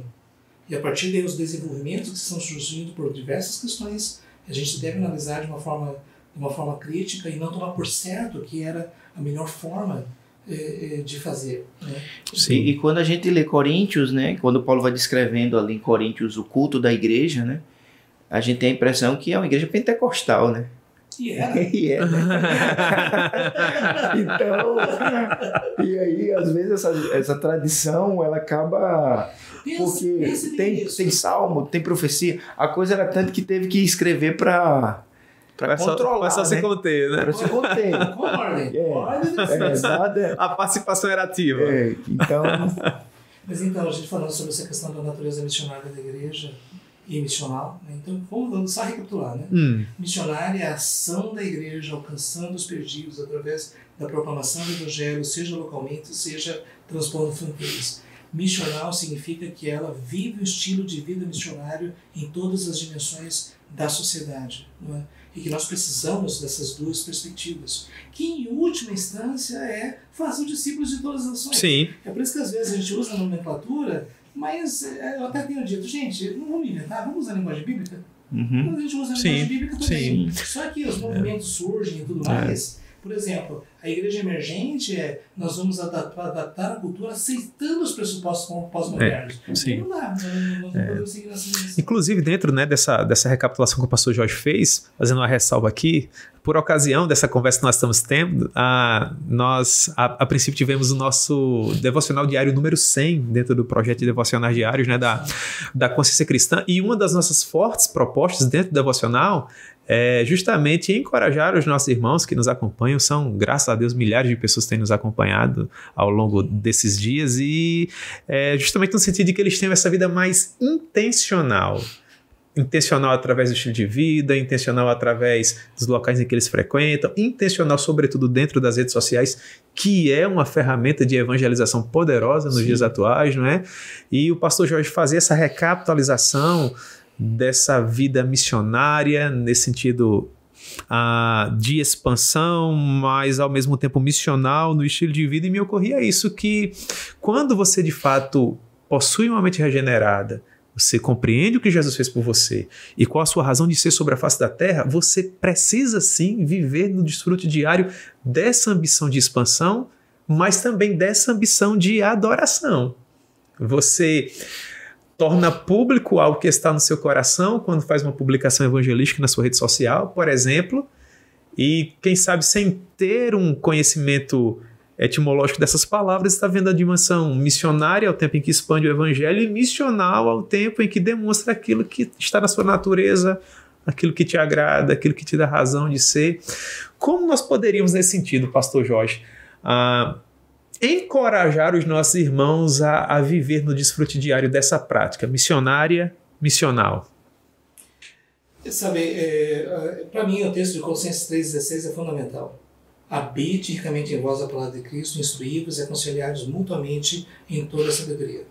Eu creio que um dos maiores desafios que nós temos é de que as nossas igrejas sejam comunidades de aprendizagem, que elas estejam num processo constante de aperfeiçoamento, como diz o apóstolo Paulo, até a estatura de varão perfeito, e que por isso o ensino ele deve ser é, deve ser a própria vida da igreja. Então, aí eu, eu tenho mencionado, né? O apóstolo Paulo ele usava a tecnologia da época, cartas. Cartas. uhum. Eu fico pensando, se ele vivesse hoje, ele ia usar essa tecnologia que nós temos? Ele escrevia uma carta, e tinha que ser breve, não é? mandava, demorava não sei quantas semanas para chegar no destino, o pessoal lia, depois eles mandavam outra correspondência e tudo mais. O apóstolo Paulo usou a tecnologia para evangelizar, para edificar, para treinar, exortar, confortar, todas essas coisas. Mas quando ele escreveu a carta aos Romanos, ele disse: Meus irmãos de Roma, eu estou mandando essa carta, mas eu quero estar com vocês para compartilhar algum dom espiritual. Então existe uma dimensão que a tecnologia não supre de forma nenhuma. Sim que é a comunhão dos santos, é estarmos juntos. E é por isso que, para mim, essa questão dos desigrejados, né, daqueles que dizem, não, eu tenho minha fé, eu ouço meu pregador e coisas do tipo, isso não é bíblico. Não. Porque a dinâmica da igreja é o corpo vivo de Cristo como um corpo, com suas partes bem ajustadas, todas colaborando para, para a edificação é, é, do corpo de Cristo, né? e é que através disso a glória de Deus é proclamada visivelmente através dessa igreja. Não somente visivelmente na sociedade, mas diante dos principados e potestades, até usando Sim. a linguagem de Efésios. Então, é, é, por isso que eu creio que, falando de uma forma bem prática, né? sabe o que eu gostaria de ver, realmente? Igrejas que aprendem. Igrejas que estudam, planejam, oram para que todos estejam envolvidos no processo de crescimento e aperfeiçoamento na busca da estatura de varão perfeito, que cada um esteja consciente do seu dom, dado por Deus e use esse dom como uma parte bem ajustada do corpo, para que, ah, é, como já disse um pensador passado, não existe lugar para pedras soltas no edifício de Deus. Sim. Mas infelizmente hoje em dia nós temos um núcleo de pessoas comprometidas e um monte de pessoas que estão por ali, mas que não querem nenhum tipo de envolvimento maior. E igrejas que aprendem são igrejas que estão comprometidas com o seu crescimento em tudo que fazem. E nesse sentido eu vejo sim a comunhão presencial, e ao mesmo tempo usa da tecnologia. E aqui eu quero trazer uma questão mais interessante, eu estava conversando com, com é, um irmão aqui, uh, eu creio que toda igreja deve ter o seu ministério digital de aprendizagem, contextualizado à sua própria realidade, uhum. entende? Isso não deve substituir os momentos de aprendizagem seja, para mim, o momento de aprendizagem mais significativo, mais eficaz, mais produtivo é pequeno grupo. Para mim, assim, é, nós temos a adoração né, no, no hum. culto principal, né? mas, é, é, mas ao mesmo tempo, você pode imaginar, eu dou um estudo e digo, meus irmãos, eu ainda tenho mais outros três estudos sobre esse assunto que está gravado lá, vocês podem consultar. A gente vai criar um grupo de discussão e vocês vão tirar suas dúvidas, sabe? A gente vai ouvir aquela outra, aquela outra opinião e tudo mais. Assim, é um sonho, né? Você pode imaginar que as nossas crianças, elas, elas podem acessar o conteúdo da igreja no seu smartphone, sabe, com educadores né, que estão contando as histórias, estão contando os princípios, ensinando o evangelho e ao mesmo tempo estão se reunindo, né, seja um departamento infantil, coisa assim, na escola, na escola é, da igreja. Não é? O que eu estou trazendo é que de uma forma bastante mais prática e concreta, existem coisas que nós podemos fazer para promover essa cultura de aprendizagem, de crescimento. Você percebe que nesse aspecto o pastor ele tem uma função fundamental porque ele vai ser o líder da educação. É ele que vai ajudar as pessoas a articular isso de tal forma que a cultura da aprendizagem ela esteja estabelecida no contexto da igreja, na sua dimensão espiritual, na sua dimensão intelectual, afetiva. Então, é isso que eu vejo, né, eu sei que nós estamos muito distantes disso, mas para mim essa é uma das maneiras de contrapor todas as questões que nós, nós discutimos aí. A partir desse momento, nós vamos ser uma igreja missional mesmo, porque todo mundo está consciente de quem é e, e, e, da sua missão. E o poder de mobilização é muito grande, porque a partir daí, se dentro desses grupos você tem pessoas que despertam para eu quero ir para o Japão, você vai para o Japão, entende? Então, a questão das fronteiras digitais. Né? Hoje você pode evangelizar em qualquer lugar do mundo sem sair do seu lugar. Sim. E eu estava conversando com um irmão que ele mora numa cidade no Canadá Lá você tem indiano, você tem sikh, você tem árabe, você tem chineses, você tem coreanos, tem filipinos, todos estão lá. É. Sabe? E ele, e ele faz esse trabalho evangelístico, ele também vai para a África, vai para a Ásia. Então, você percebe? Quer dizer, nós moramos aqui, né, na, é, para o pessoal estar tá acompanhando o podcast, nós estamos aqui na grande cidade de Campina Grande. Grande, né? Campina então, Grande. E essa é uma cidade estudantil, Pessoas vêm de diversas partes do país para estudar. Que campo missionário! É. Nós temos Sim. estrangeiros que estão vindo para cá, estão convergindo para cá. Não é? Então, aí a gente fica pensando assim, a gente está pensando em fazer missões ali na Etiópia, alguma coisa assim, tem etíopes aqui, deve ter. ah, então, é, quando a gente muda de perspectiva, Você pode perceber, é? por exemplo, tem uma professora, é, amiga nossa, que ela ensina português para estrangeiros. Olha só que oportunidade. Sim. É? Então, só estou mencionando assim é. um, um aspecto. E é. Um aspecto. Você pode imaginar, então, de forma prática, como nós podemos ser missionários e ser missionais. Não é? Por exemplo, amar a cidade. Eu creio que isso, isso é bíblico, você entende? Uma teologia pública. Amar a cidade, sabe? Orar pelas autoridades. Uma igreja para a cidade. Sabe? É. E muitas vezes, né, quando eu estou chegando de João Pessoa, para quem conhece a geografia aqui, chegando de João Pessoa para Campina Grande, Senhor, abençoa a cidade de Campina Grande. 400 mil almas, muitas delas ainda não sabem se na mão direita, da mão esquerda, sabe? Amar a cidade. E a partir daí nós dizemos, gente, é o evangelho que vai transformar. Sim. Então, é, por isso que eu fico vendo, né, assim, que situações críticas, elas geram oportunidades excepcionais. E quando a gente começa a enxergar...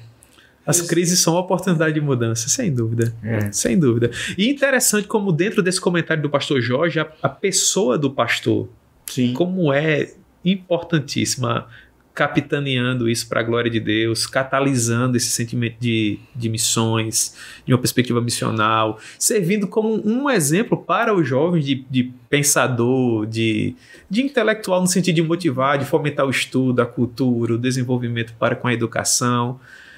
Você vê como nós temos tantas ferramentas e possibilidades, né? Como o pastor está citando aí, né? A questão da, do, do digital, né? Da internet, do, do presencial, né, da, da possibilidade de aprofundar aquele tema com, materia, com materiais que estão preparados, né, e sem contar de, de, de, do momento é, excepcional do culto, né, da pregação. Então são tantas. Você percebe que depois o culto acaba sendo o momento da celebração de tudo que está acontecendo. Entende?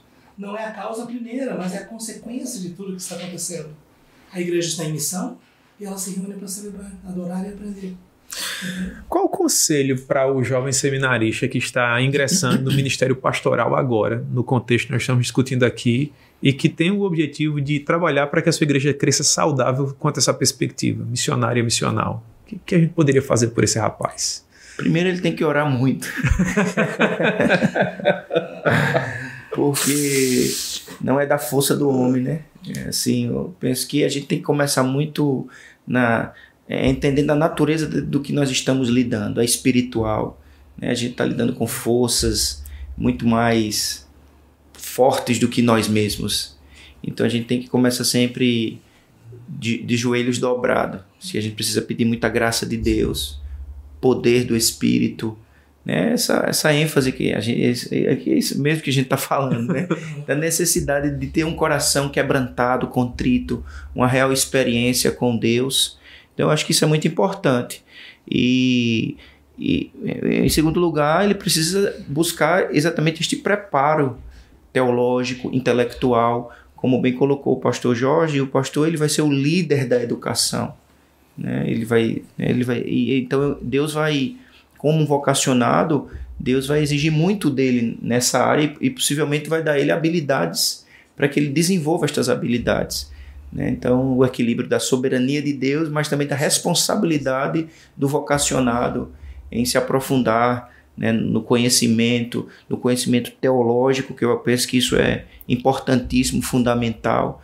Né? Está fundamentado numa boa teologia bíblica, cristocêntrica, teocêntrica, né, trinitária, né, a importância de é, a ênfase também à ação do Espírito Santo e também buscar uma compreensão cultural, né, é, a cosmovisão, né, ter uma percepção da grande história, né, a criação, a queda, a redenção, né, de que ele está inserido neste contexto é, soberano né, da ação de Deus. Penso que é por aí.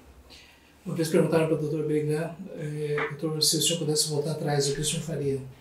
Ele disse, eu teria me preparado melhor. E aí está toda a questão. Nós precisamos de preparo. O apóstolo Paulo precisou de anos de preparo. Primeiro como judeu, aos pés de Gamaliel, e depois de convertido ainda, é, para que ele pudesse ser um instrumento das mãos de Deus. A história da igreja mostra que as pessoas que são mais usadas por Deus são as pessoas que Deus preparou E, e, quando eu digo é Deus que preparou, né, porque eu vejo exatamente essa mão soberana de Deus. E, é, e é uma pena, né, porque hoje em dia existem muitas, muitos pressupostos, expectativas sobre o que é um pastor. E eu, e eu creio que nós precisamos voltar para as Escrituras para entender uh, o que é isso. Por exemplo, eh, nós temos lá em Efésios aquela questão dos cinco ministérios. Né? Eu sei que há de reservas como interpretar aquele texto, mas eu diria que o que nós temos ali é uma espécie de, de orientação para a gente perceber que liderança, na liderança há diversidade. Sim. Nós precisamos de missionários, nós precisamos de líderes, nós precisamos de administradores, nós precisamos de educadores. E o problema é que às vezes se concentra tudo numa só pessoa. Sim. E o que eu tenho dito é, se uma organização ela existe somente numa coluna, se isso aqui colapsa, tudo bem. Tudo. Mas se existe uma diversidade de dons e talentos e todos eles envolvidos e ajustados né, dentro é, do corpo de Cristo, então, ainda que um possa fraquejar, os demais estão ali para su suportar. Então, para isso acontecer, é preciso criar essa cultura não é, de que todos precisam de preparo. Então, por isso que, o, por exemplo, um jovem pastor, ele precisa certificar de qual é o dom espiritual dele, em que área que ele vai atuar. Porque às vezes se espera que, até alguém já disse, seminário teológico é assim, você vê um jovem vocacionado para diversos dons, passa pela máquina e sai o pastor. e sabe, a partir daí, às vezes, minha frustração não é isso que eu quero na minha vida. Então, daí a importância de compreender essa diversidade. É por isso que o sistema educacional teológico precisa, sim, de uma, de uma revisão de como a gente faz isso. E hoje, pela tecnologia, isso, isso facilita muito mais. Porque a gente pode dizer qual é a sua linha. A sua linha vai ser de aconselhamento, a sua linha vai ser missionária, a sua linha vai ser pastoral, vai ser educacional. E a partir daí você pode dar as ferramentas que a pessoa vai precisar. Mas na educação formal, a pessoa toda vai ter que passar por, aquele, Sim. por aquela máquina, né? Sair uhum. Sim. com o resultado só. Sim. Agora, James, uma coisa que você está falando é nós estamos vivendo uma crise de chamado mesmo. É, é, eu dou aula em seminários teológicos nesses últimos anos e eu descoberto que a maioria dos alunos de educação teológica não visam o ministério pastoral. Sim. Eles somente querem um pouco mais de conhecimento bíblico.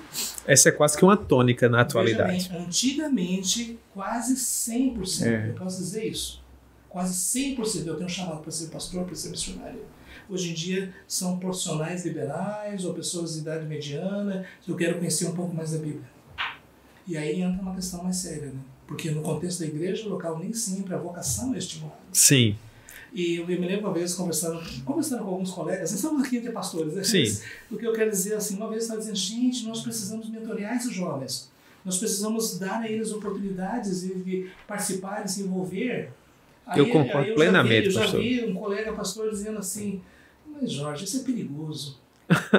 Aí eu estava pensando assim, porque às vezes as pessoas querem concentrar o poder e têm o receio de estimular, incentivar Exatamente. o de outras uhum. pessoas. Gente, Jesus tinha 12, um era é. Judas, vai ter problemas. mas isso, isso não impede que a gente invista na vida das pessoas. Pastor, eu concordo plenamente. Essa deveria ser uma das bandeiras que nós deveríamos levantar assim o mais alto. Na verdade, eu tenho procurado, isso é o que Deus tem proposto ao meu coração já há algum tempo. Até ah, foi um dos motivos que fez com que eu atuava muito mais ah, no campo e nós estávamos chegando a um ponto de plantar igrejas e as igrejas estavam caminhando bem, as pessoas estavam ali para receber ah, o aparato espiritual, a, a mentoria espiritual, mas faltava o material humano. E quando eu comecei as minhas primeiras experiências missionárias, eu achava, sendo tão jovem à época, que uma das nossas grandes dificuldades seria a questão logística. E não foi o que eu vivi na minha experiência, foi de fato a falta de material humano. E isso me fez, de certa forma, voltar mais para a academia, mais para os seminários, para tentar incentivar esses, esses poucos alunos que nós temos. Dentro da minha experiência, uma turma de seminário hoje com seis, sete alunos é uma turma grande. Não é? Eu venho de uma geração que a minha turma no primeiro ano eram, nós éramos 37 alunos. Eu dava aula para uma turma de 87 alunos. É. Tá vendo? Olha, olha o, a, a, como nós estamos vivendo. No né? seminário né? é, é, havia cerca de 50 internos no Betel. Internos. Internos. É. Pois bem, e desses que nós estamos tendo assim a, a honra de poder caminhar junto ao longo desses anos de seminário, como o pastor Jorge mencionou, são pouquíssimos aqueles que no final dessa jornada eles vão a, ah, caminhar pela senda do, do, da vocação, pela senda do. Agora você percebe que quando há esse contexto de pequenos grupos se reúnem numa perspectiva missionária e missional, os líderes eles emergem naturalmente, você entende? Porque daí as, as pessoas que estão crescendo e aprendendo, algumas delas vão dizer, gente, eu quero me aperfeiçoar, eu quero melhorar a minha liderança, eu, eu quero ser pastor. Então, é por isso que quando a igreja ela está é, crescendo saudável, é natural que os líderes eles apareçam. Sim. E uh, é uma pena, né? Porque hoje em dia essa visão né, de que o vocacionado é aquela pessoa excepcional que se destacou, que apareceu, mas de forma geral são pessoas da comunidade que o corpo reconhece. O que eu tenho dito é o seguinte: você quer saber se você é chamado ou não? O que, que o corpo está dizendo? Sabe? Porque às vezes o corpo está dizendo não. então, é, é, é, e, mas como nós precisamos orar por novos líderes? E aí entra essa questão, realmente.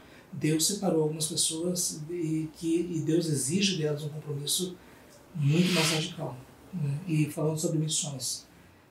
Nós temos, perdão, nós temos a tecnologia e tudo mais, mas ainda precisa sair daqui, transpor as fronteiras, aprender a língua, aprender a comer outras comidas e pregar o evangelho. E, mas vejo, né, na tecnologia hoje, eu dou aula à distância, eu tenho um aluno de Moçambique. Eu disse, que benção, eu estou em Moçambique. Sim. E ele compartilhando aquela realidade tão diferente da, da nossa, do sincretismo, da feitiçaria, das culturas tribais e tudo, estudando a palavra de Deus. É, Você percebe como isso é, isso é tão frutífero, é tão produtivo, porque a gente aprende, não é? Então, e eu tenho conversado com alguns irmãos que, mas isso não nos exime da responsabilidade de sair e ir lá estar no meio das pessoas. O verbo se fez carne e habitou entre nós. Sim. Então, você sabe que eu valorizo demais a tecnologia, mas existe uma dimensão que realmente é pessoa. Sim. É. Nesse sentido, pastores, uh, nós estamos discutindo essa questão acadêmica, mais voltada para o seminário, as pessoas que estão nessa faixa etária mediana, mas a família, no que diz respeito à educação dos filhos, o culto doméstico, há uma dimensão em que a família, desde a base ali, já começa a trabalhar essa visão vocacional, essa visão a, a, a mais, mais, mais como eu poderia dizer aqui, mais radical quanto a um envolvimento maior. Por exemplo, aquela educação em que você, o seu filho ah, está crescendo e você dizendo para ele nas entrelinhas do seu comportamento que vale a pena ser um ministro do evangelho, um pregador do evangelho. Esse, esse orgulho que deve permear a nossa educação, no sentido de que eu estou aqui casado com a minha esposa, nós frequentamos uma comunidade evangélica e, e em nosso café da manhã, enquanto tomamos o almoço, o jantar, o nosso filho está ali nos ouvindo conversar e nós estamos ali falando bem do nosso pastor, de como nós somos bem tratados e cuidados, alimentados na palavra, mostrando para o nosso filho como é, é, digno ser pastor, como, como é, é sublime viver para a uhum. glória de Deus. Ou então falando a respeito do trabalho de expansão missionária e falando para os nossos filhos nas entrelinhas do nosso comportamento, da oferta missionária, por exemplo, de que é muito digno está além mares, pregando o evangelho. E por que eu faço esse comentário? Porque às vezes, sem querer generalizar absolutamente, mas nós vemos em uma época em que dentro da minha experiência, eu percebo que não há mais um prazer nas famílias em ver filhos pastores ou missionários. Uhum. Porque pastor é aquele camarada que. Eu não quero generalizar absolutamente, mas Grosso modo é, vai sofrer com o problema dos outros e não vai ganhar tão bem. Missionário é aquela pessoa que, grosso modo, vai deixar grandes centros para viver uma vida difícil nos rincões do mundo. E às vezes não com essas palavras que eu estou usando. Mas ainda que indiretamente nós passamos isso para os nossos filhos. E quando eles se tornam adultos, eles olham para essas realidades. Não, puxa vida, não, pastor, não. Não, não missionário, não, vou deixar de tomar sorvete aqui, vou. Deixa, deixa, deixa eu contar uma história. Alexander Macduff foi um grande missionário à Índia. Ele dedicou sua vida à evangelização daquele subcontinente imenso. E depois, já no final da sua vida, ele voltou para o seu país para fazer mobilização missionária. E ele foi para as igrejas e convocando jovens para se dedicar ao missionário. E, e não havia reação, não é? E Alexander Macduff então disse: Quando a rainha Vitória pede os seus filhos para ir para as colônias, vocês enviam. Quando o rei Jesus pede os seus filhos, vocês não enviam. Hum. Eu quero que vocês saibam que eu vou voltar para a Índia para que os indianos saibam que existe alguém que está preocupado com eles Meu e pregar o evangelho. É. Houve uma comoção na igreja e muitos jovens se levantaram. Nós vamos. E uma coisa que nós precisamos lembrar é que naquela época, quem ia, por exemplo, para a Polinésia, de 10 pessoas que iam, 9 morriam devorados por canibais nas ilhas. O que, é que você acha de fazer missões desse jeito? É. Meu Deus. Então, uh, E aí aquilo que, que o pastor Moisés falou, né? o avivamento espiritual é que fez com que as pessoas deixassem toda a prosperidade e o conforto das ilhas britânicas e dos outros países europeus é, para irem para esses lugares mais distantes. Né? Então, é por isso assim que eu creio que nós precisamos. Aí entra isso, né? falando sobre os pais, né? que ah, é, é uma pena que às vezes os próprios pais acabam transmitindo uma cultura muito secularizada. Sim. Filho meu vai ser médico, filho meu. Vai ser não é? E isso é uma coisa. Isso, por isso que eu tenho dito né, assim, que nós precisamos lembrar né, que eu tô, não estou propondo a escola dos pais, né, mas que os pais eles possam receber ensino, educação teológica, é, para que eles possam compreender a sua função. Não é? Sem dúvida. Filhos, né? Sem dúvida. E primordialmente a instrução, a educação, né, pelo ensino, pelo exemplo, pela influência, nasce no lar. A gente tem uhum. enfatizado muito a, importância da igreja, a necessidade da igreja instruir, educar, mas assim, se não houver essa, essa pri, priorização né, dos pais em relação à, à, instrução, à, catequese, é. né, isso se dá, como você tem colocado, através de um momento em que né, a, a, família separa para oração, para leitura bíblica, né, e, e incentivando e há uma ação também de Deus em, em, em chamar aqueles né, que ele tem. E isso, pastor, eu concordo plenamente. Inclusive, uma coisa assim que, que, que tem me feito orar bastante né, pela educação dos nossos filhos, aí muito tem a ver ah, com essa premissa o pastor Jorge mencionava e, e, e, eu, e eu pensava nisso. Por exemplo, nós não estamos aqui, quando falamos a respeito de uma educação que direciona ao serviço cristão, menosprezando um, um, um, uma educação intelectual para uma vida profissional. A gente sabe que tudo é feito para a glória de Deus. O que nos incomoda, e aqui eu falo necessariamente da minha experiência, mais uma vez, é que nós estamos inseridos em um contexto histórico-cultural em que as nossas famílias despendem verdadeiras fortunas para tornar os nossos filhos bons cidadãos do mundo. Me permita esse termo. No sentido de que a gente quer as melhores escolas e universidades para que os nossos filhos se submetam e sejam aprovados nos melhores concursos. Isso não é errado, isso é para ontem. Eu não estou militando contra a educação, a gente está promovendo a educação aqui. O que me deixa ressabiado é o fato de que às vezes nós gastamos essas fortunas para as melhores escolas e universidades e às vezes no que diz respeito ao preparo eterno das almas dos nossos filhos, a gente ou terceiriza ou não tem tempo suficiente, porque tem que trabalhar algumas horas a mais para pagar essas mensalidades e fornecer esse aparato cultural. Então, eu não estou aqui contra boa educação. Eu não tenho nada contra as melhores escolas, absolutamente. Quem puder colocar os filhos lá, glória a Deus por isso. Mas nós precisamos levar em consideração que está claro dentro da nossa conversa que os nossos filhos estão cada vez mais bem educados quanto ao intelecto que tem a ver com a cidadania deles as universidades que eles frequentam e aos concursos aos quais eles submetem, só para título de exemplo. Mas, infelizmente, eles estão cada vez mais distantes quanto esse contato com o evangelho e uma vida voltada para a glória de Deus. E sem contar com a, é, a, a forte bagagem ideológica que se encontra que lá. se encontra lá. Então, é, você investe pesado, né, com dinheiro para entregar os seus filhos a normalmente a escolas de um modo geral que estão fortemente influenciadas por ideologias esquerdistas, marxistas, e que vai estar tá ali, tá ali doutrinando, né, discipulando. Olha, Martin Luther King dizia, eu tenho um sonho. Né? Eu tenho um sonho. Sabe qual é? De que os cristãos evangélicos eles, eles tenham excelência acadêmica e intelectual e que possam produzir conteúdo dentro do currículo do MEC, desde o ensino mais básico até a pós-graduação numa cosmovisão cristã. Cosmofisão. E, e você percebe, eu me lembro quando os meus meninos eram pequenos, eu queria ter canais de YouTube onde eles poderiam ver história e outras coisas mais. Veja. Isso, a, isso há um tempão atrás, né, então, pastor? Então, por quê? Hoje a igreja um resultado. tem condições de fazer isso. Sim. Nós temos pessoas, educadores, intelectuais preparados para produzir esses conteúdos, produzir literatura, produzir mídia numa perspectiva científica, correta, justa. Não estou falando novamente, não é uma doutrinação religiosa fanática. Obscurantismo, não é? não. Pelo contrário, a tradição da reforma é o amor à literatura, amor Sem à ciência, dúvida. amor à pesquisa, à arte. É. Então, e a gente pode ter esse sonho, né? Sim. E a gente vê Sim. hoje em dia é, pessoas engajadas é, sabe, nesse propósito de educar a nova geração com todos os meios possíveis. E o fato é que ainda que a criança, os adolescentes sejam em escolas chamadas seculares, elas vão ter a oportunidade de ver o contraponto. Sim. Né? E, e é uma pena. Meus meninos, por exemplo, uh, eles eram, o professor deles era comunista. Né? Eles, eu quero dizer, gente, o comunismo nasceu por definição para destruir a fé cristã. Isso é claro. Então, e aí nós estamos levando os nossos filhos para escolas caras e, e, tudo mais, e o que? Nós estamos expondo eles a quê? E quando eles voltam para casa, eles já voltam Sim. profundamente influenciados. É. Uma experiência interessante que aconteceu agora na pandemia é que os meninos tinham que estudar em casa.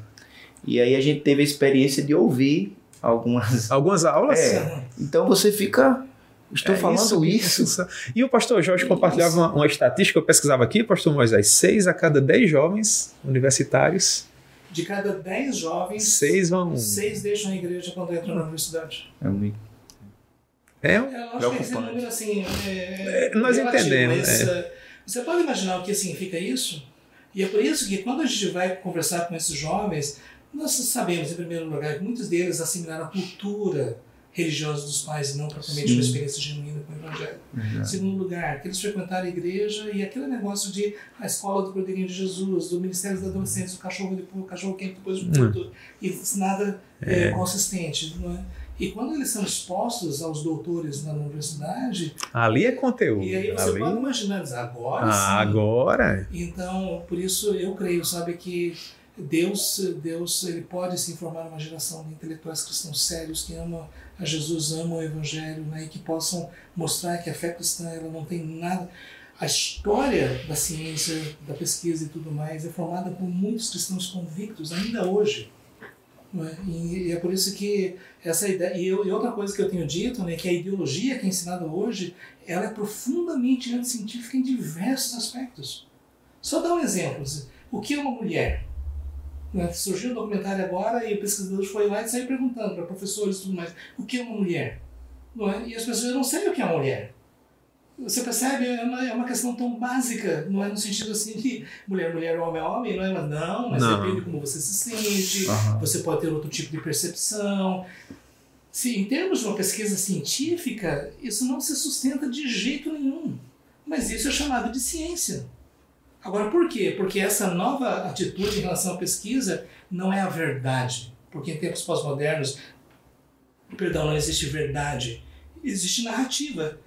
E a minha narrativa vai, vai ser a que vai destruir a sua. Ponto final. E, então, sim. E daí a importância da gente compreender esse novo, esse novo contexto. Né? Muitas pessoas simplesmente. Sabe aquela, aquela história? Pergunta para o peixe como é a água. É o ambiente onde a pessoa está. Né? E daí a importância, né? a, gente tá, a nossa discussão aqui sobre missionário e missional, missão na academia. Eu agradeço a Deus porque eu fui alcançado pelo Evangelho no ensino médio por uma professora. A professora Esther está viva até hoje eu agradeço a Deus pela vida dela. Porque ah, é, foi lá que eu ouvi o Evangelho, fui alcançado pela graça de Deus. Que pensa. Então, e Deus vai continuar fazendo isso. Então eu concordo sim que nós cristãos devemos estar presentes em todos os segmentos da sociedade como cristãos. E isso significa missional. E o senhor tem falado aí sobre essa questão né, da, da, das ideologias que têm definido a educação e que não fica só no âmbito da teoria, né? Isso acaba se impondo sobre as práticas, né, sobre o modelo de vida, as escolhas. Né, vai com. Com... Essa perspectiva do cancelamento, não é? Quer dizer, se eu não concordo com você, então Cancela. você me odeia. É. E eu vou acabar com você. É. Vou fazer um linchamento virtual para que todo mundo sabe que você tem discurso de ódio. Você percebe é. a que ponto nós chegamos? Não são ideias que se opõem, são inimigos, né? E o que eu tenho dito é que hoje em dia, muitas vezes, debate é a conversa entre os que concordam. Mas o debate verdadeiro é a discussão do, do, contraditório das outras ideias e pesar o mérito das questões, né? Mas infelizmente não, não é isso que vai acontecer. E essa, essa questão da mulher, né? Ao ponto de você não. É, ao ponto de estar tá afetando até os esportes, né? Onde você tem homens jogando com times é, femininos, Femininos. né? nadadores que. Enfim, então você percebe como isso afeta a vida como um todo. Sim. Né? Desconstruindo a ideia é de desfazer a própria linguagem. É. Ele você pegar termos que já estão consolidados através dos séculos com um certo, certo sentido e eles não, isso não significa mais isso. Desconstruí-los para construí-los é, novamente. Porque se você afeta a própria linguagem, a partir daí você desintegra a realidade, porque a linguagem é, é a comunicação. Sem então, dúvida. Por isso que a gente observa, assim, a gente está vendo um movimento de deterioração, assim, que a gente pode estar no limiar de, do barbarismo no sentido mais extremo. É. Porque hoje, por exemplo, o pessoal está dizendo assim, pode roubar até 90, 900 dólares, porque é uma questão de justiça social. E, e os resultados são aí para todo mundo então, ver, né? Você percebe, bandido é uma vítima do sistema opressor da sociedade. Portanto, é, é, você, todo mundo tem que voltar, sair da cadeia, volta para a rua, não é? é a, a, sexualidade, a moralidade é uma, uma construção social. Ultimamente, agora, nós temos duas questões. Primeiro, acadêmicos defendendo, é, é defendendo é, a pedofilia, dizendo assim que relações sexuais com crianças é uma coisa natural. Se a pessoa quer ser feliz, por que não? E agora zoofilia. Zoofilia, é a última moda agora. Zoofilia. Então, você percebe que a, quando uma ideologia ela vai ter as últimas consequências, chega um certo momento que é por isso assim não há mais limites, não é, pastor? É, Agora é por isso que a obra missionária hoje é um desafio maior, mas aí uma nota mais positiva, não é? Jesus disse: Edificaria a minha igreja, as portas do inferno não prevalecerão contra ela. Em dois mil anos de história do cristianismo, muita coisa aconteceu. Os iluministas disseram que o cristianismo não existiria mais no século XX. Nós estamos aqui. Deus continua, edific... continua edificando sua igreja, vidas estão sendo salvas e libertas. Mas isso não nos exime da responsabilidade de batalhar diligentemente pela fé que de uma vez por todas foi entregue aos santos. Isso não nos exime da responsabilidade de estar prontos a dar razão da esperança que existe em nós. É? Então, é, é por isso que, voltando àquilo que Lutero disse, nós vamos tratar, travar a batalha onde ela está sendo travada. Pastor Jorge, é, só um minuto, Pastor Moisés. É uma coisa interessante que me ocorreu aqui. No princípio, nós falávamos a respeito ah, daquele empresário que dicotomizava: não, a minha vida espiritual é isso, o meu, o meu, o meu trabalho é, tem que ser diferente por conta do ambiente no qual estou inserido. Mas o senhor mencionando, né, por exemplo, as, a batalha de gênero que tem sido travada, de nomenclatura, como seria diferente se nós tivéssemos profissionais, sejam eles liberais, professores universitários uh, e demais pessoas apaixonadas por Jesus atuando de uma maneira missional nessas frentes. Cientistas cristãos trabalhando dessas perspectivas, educadores cristãos levantando a bandeira do cristianismo, sendo contraponto dentro dessa guerra ideológica na qual nós estamos inseridos. Se esses profissionais é, conseguissem ter uma percepção ministerial, um sacerdotal a respeito daquilo que eles receberam de Deus como dom para usar como profissão, como seria saudável para a igreja? Pessoas Sim. com lugar de fala, com autoridade acadêmica, levantando alto o estandarte do evangelho, sendo contraponto a tudo isso que nós temos encontrado. Perceba como essa ideia missional permeia é. tantos aspectos, sim, né? Sim. Pastor Moisés. É, eu concordo plenamente. E uma, é uma coisa que eu queria é, complementar no sentido de que tudo isso é, não como o senhor é, equilibrou a fala, né, trazendo um pouco de esperança, né? E, e, e também é importante lembrarmos que os, o cristianismo é, ele vai surgir também num ambiente extremamente difícil, né? De, é, de, em que todos esses valores já estavam presentes, né? Então, assim, a gente não pode idealizar o primeiro século, né? Da, das coríntios, das né, da, das, dos, das prostitutas sexuais, os prostitutos, ou seja, pedofilia, né, todas estas manifestações já estavam presentes ali e a igreja surge nesse ambiente, transformando vidas, trazendo novos valores, influenciando espaço, é isso que você está falando, Jamerson. Né? Mesmo naquele ambiente tão pagão, né? tão é, é, difícil, é, a igreja surge e vai influenciando é, um mundo, né? É tanto que eles são chamados aqueles que estão é, colocando o mundo né, de, de, ponta cabeça. De ponta cabeça. Né? E, e, aquele mundo lá é o mundo pagão, é o mundo imoral, é o mundo de. E aqui eu quero trazer escatologia. Ah. Porque é, é, a missão da igreja é uma missão escatológica. Façam discípulos de todas as nações, estou convosco todos os dias até a consumação do século. E entre esse primeiro período, né, quando Jesus veio e a, e a, e a expectativa da vinda do Senhor, nós temos a missão.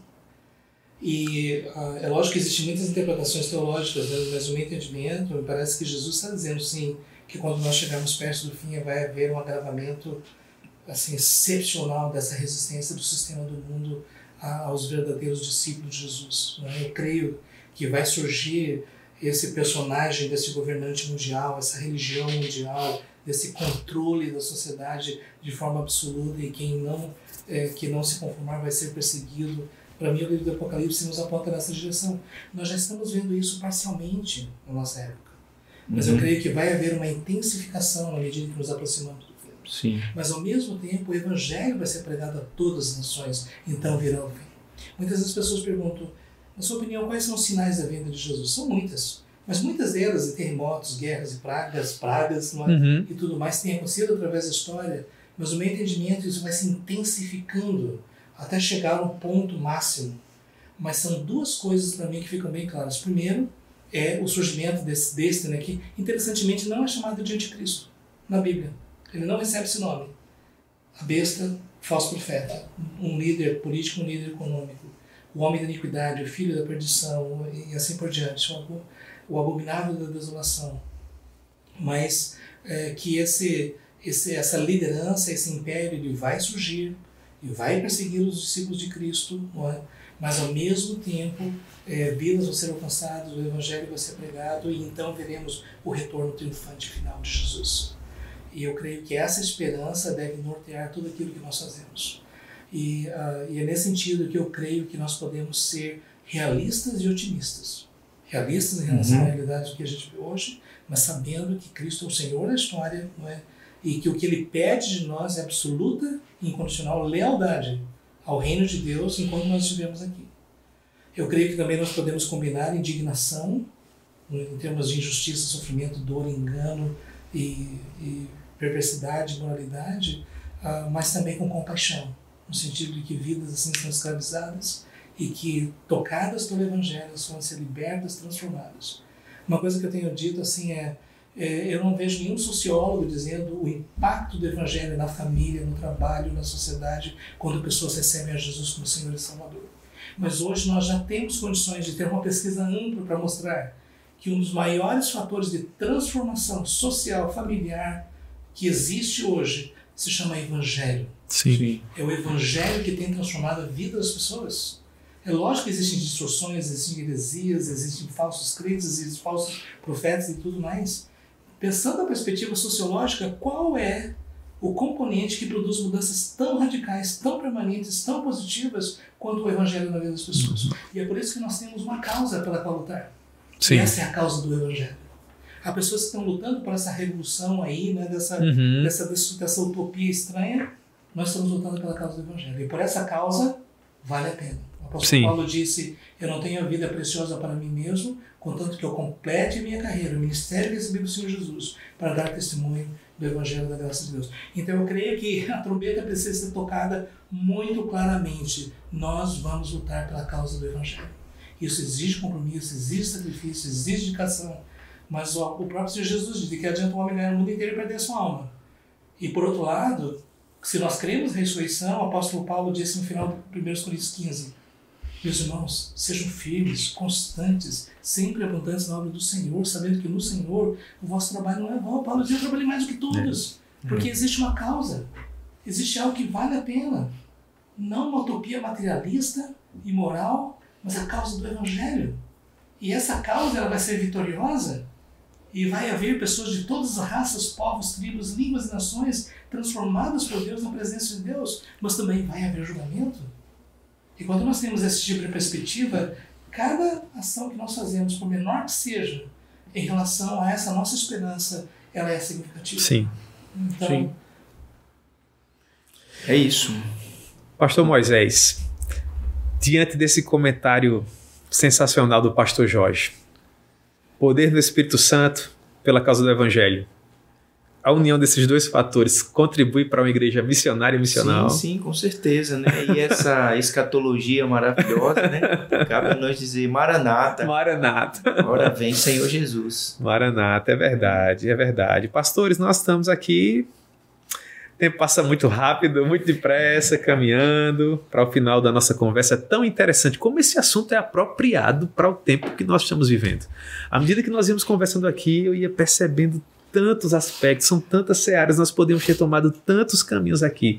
Os desdobramentos são inúmeros, mas nós temos um tempo, nós temos ah, uma, uma pauta. Pastor Jorge, suas considerações, eu queria dizer, especialmente aqueles que vão estar é, acompanhando, assistindo, entre em contato conosco, dê suas ideias, sabe? Compartilhe com a gente as suas percepções, ah, porque é, depois de tudo, né, o nosso desejo é que através disso você também possa ver o seu lugar dentro do plano de Deus, aquilo que Deus quer fazer através de você. E a, o objetivo da consciência cristã é que você encontre sua identidade, reafirme e assume o compromisso com o reino de Deus, com a, com a, com a missão que Deus nos deu. Né? Então, por isso que as pessoas que nos acompanham, eu espero que não sirva simplesmente, ah, foi uma boa reflexão. Não, que seja um chamado para ação, para o envolvimento, para o compromisso. Quando Jesus Amém. diz, quem quiser vir após mim, negue-se a si mesmo, tome a sua cruz e siga-me. E quando nós temos esse tipo de perspectiva, a gente percebe o sentido. Quando a gente tem a causa do Evangelho como a nossa causa, família, trabalho, estudo, todas essas coisas vão girar em torno é, da causa do Evangelho. Amém. Pastor Moisés. É isso, assim, uma alegria poder estar nesse, nessa conversa aqui e que tudo que a gente compartilhou possa ser útil, né? O pessoal que estará é, interagindo, ouvindo essa, essa palavra e que, acima de tudo, é, Deus nos conceda a graça de, de vivenciarmos essa renovação é, da missão e do sermos missional e marcarmos positivamente a nossa história Amém. e cumprirmos a missão com a graça de Deus. Amém. Alegria. Amém. Glória a Deus. Então, muito obrigado, Pastor Jorge, muito obrigado, Pastor Moisés, muito obrigado a todos vocês que estiveram nos acompanhando ao longo de mais esse podcast da Consciência Cristã. É sempre um prazer servi-los por meio da palavra de Deus através dessas conversas. Ah, deixe seu comentário, como o pastor Jorge bem mencionou, fale a respeito das suas impressões. Vocês podem até, inclusive, conversar conosco a respeito de quais assuntos vocês gostariam de ouvir os nossos pastores conversando aqui, quais pessoas vocês gostariam de, de verem sentando aqui nessa bancada para partilharem desses momentos conosco. É sempre um prazer para todos nós recebermos esse retorno de vocês. Portanto, muito obrigado, que Deus nos abençoe e até um próximo encontro, em nome de Jesus. Fiquem com Deus.